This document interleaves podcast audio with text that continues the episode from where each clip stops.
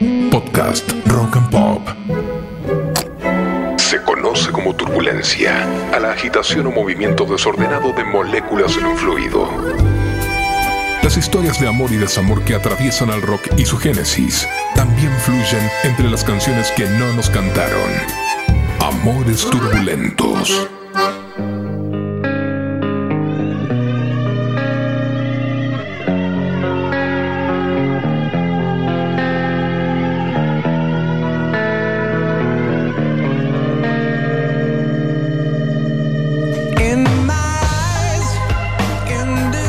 Agujero negro es un billón de veces más grande que el Sol.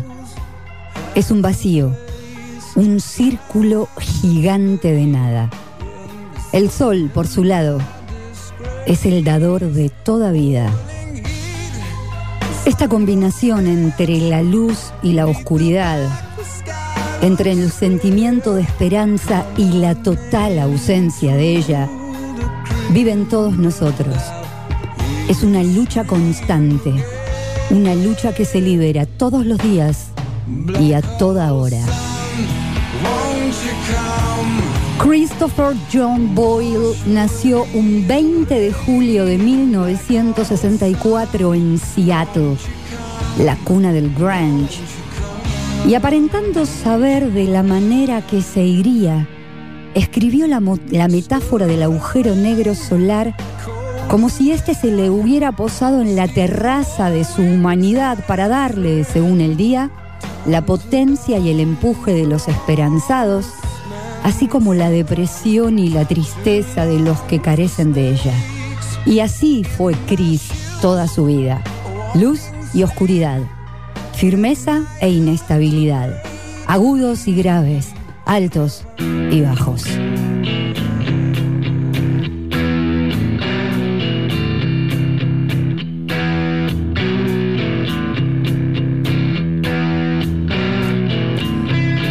De ascendencia irlandesa y hermano de cinco, el joven Chris creció en una familia creyente donde la luz iba de la mano con la iglesia y por ahí todo lo que estaba bien.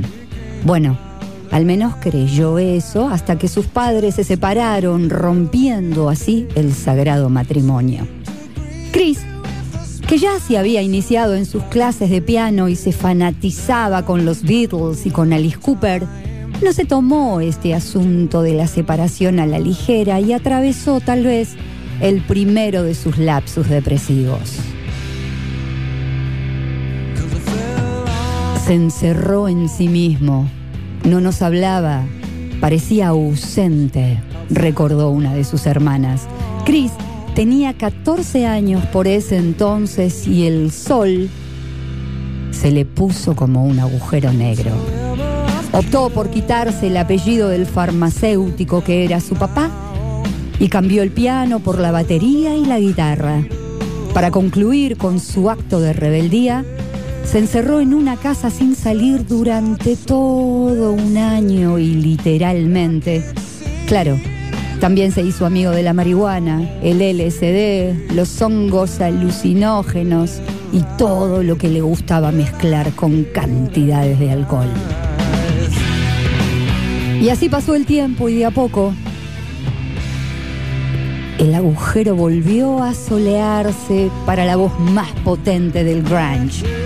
En 1982 conocería a Hiro Yamamoto, con quien convivió por unos años y junto a Kim Tajil fundaron Soundgarden.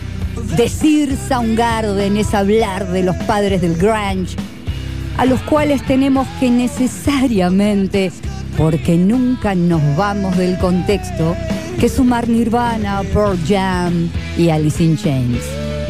Hoy, los cuatro paladines del grunge nos han abandonado y solo Eddie Vedder se mantiene en pie.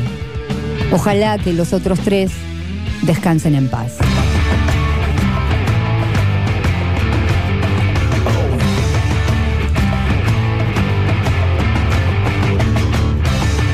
Pero dijimos que en esta etapa el sol de Cornell estaba radiante y vaya que lo fue. Soundgarden recibió una excelente crítica a nivel mundial y fue aclamada por los fans para regocijo de Chris, pero el hombre cuchara gozaba y padecía de una relación estrecha con su depresión y el alcohol. Según él, ha escrito algunas de sus mejores obras bajo un estado depresivo enfermizo, como si se nutriese de la tristeza para conseguir una inspiración creativa superior. El tema es que la creación puede inspirar, pero trae aparejado un precio que pagar. Así las cosas, Cornell gozaba del éxito tremendo con Soundgarden, pero sufría con sus adicciones y sus tristezas. Para 1997, el batero y cantante que era igual o incluso más famoso que la banda en sí misma, soltaría los palillos dándole cierre a esta etapa para volver a buscar su necesario sol luminoso.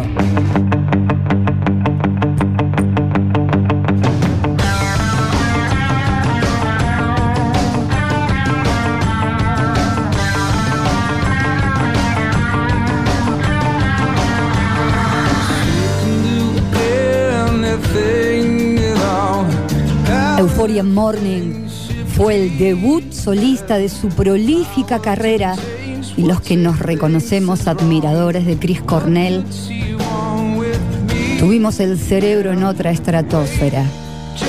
Con una sensibilidad palpable y la voz característica, el intérprete reconoció que se imaginaba el dolor como un grito y es eso lo que hacía lograr esos registros imposibles para un tipo que simplemente era un barítono. Pasó por esa etapa solista con pena, con gloria, con todo, pero entonces un bicho muy bicho llamado Rick Rabin se le apareció cual diablo detrás de la oreja y le susurró. Y si juntamos a los Range Against the Machine y te pongo al frente, el resultado, Audio Slave.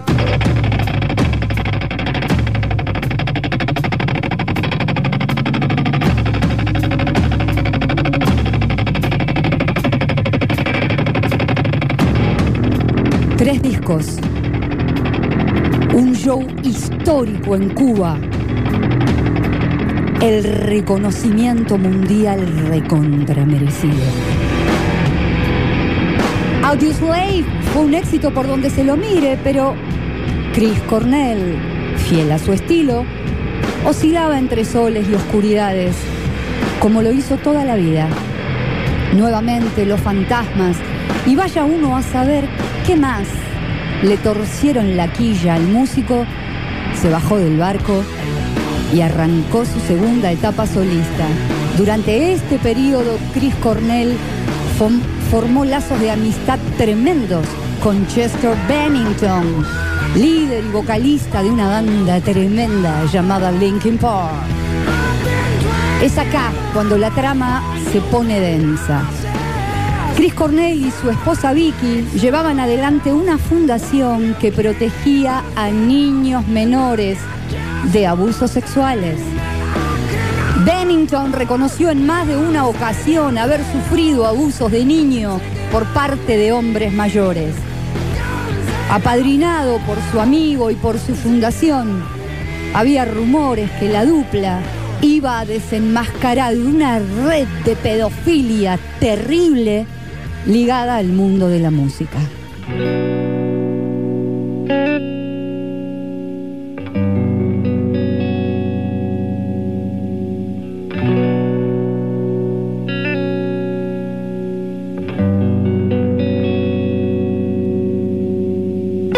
El 18 de mayo de 2017, después de un show hermoso con Soundgarden, fue encontrado sin vida en su habitación de hotel y la causa de su muerte, suicidio por ahorcamiento. Claro, las cuentas dan. Depresivo crónico, exadicto, abusador activo de fármacos. Pero las alarmas se activaron cuando su mujer ventiló los planes de su marido y se terminaron de encender cuando el día del cumpleaños del difunto Chris Cornell, Chester fue encontrado muerto de la misma manera en su casa. ¿Mensaje mafioso o suicidio emocional? No lo vamos a saber nunca.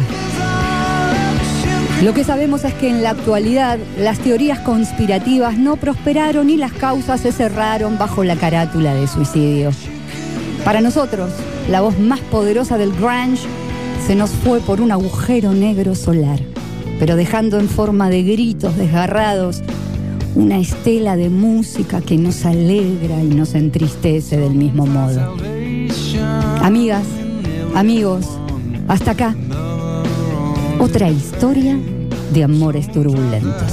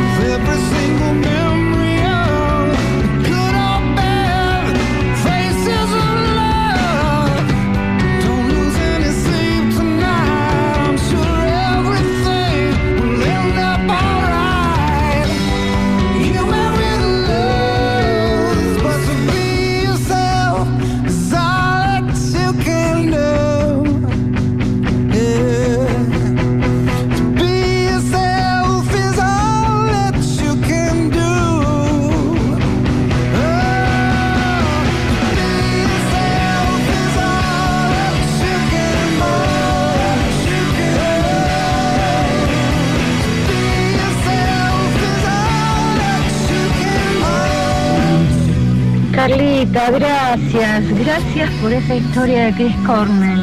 Sos, sos grosa, grosa, grosa. ¿Cómo escribís? ¿Cómo relatás?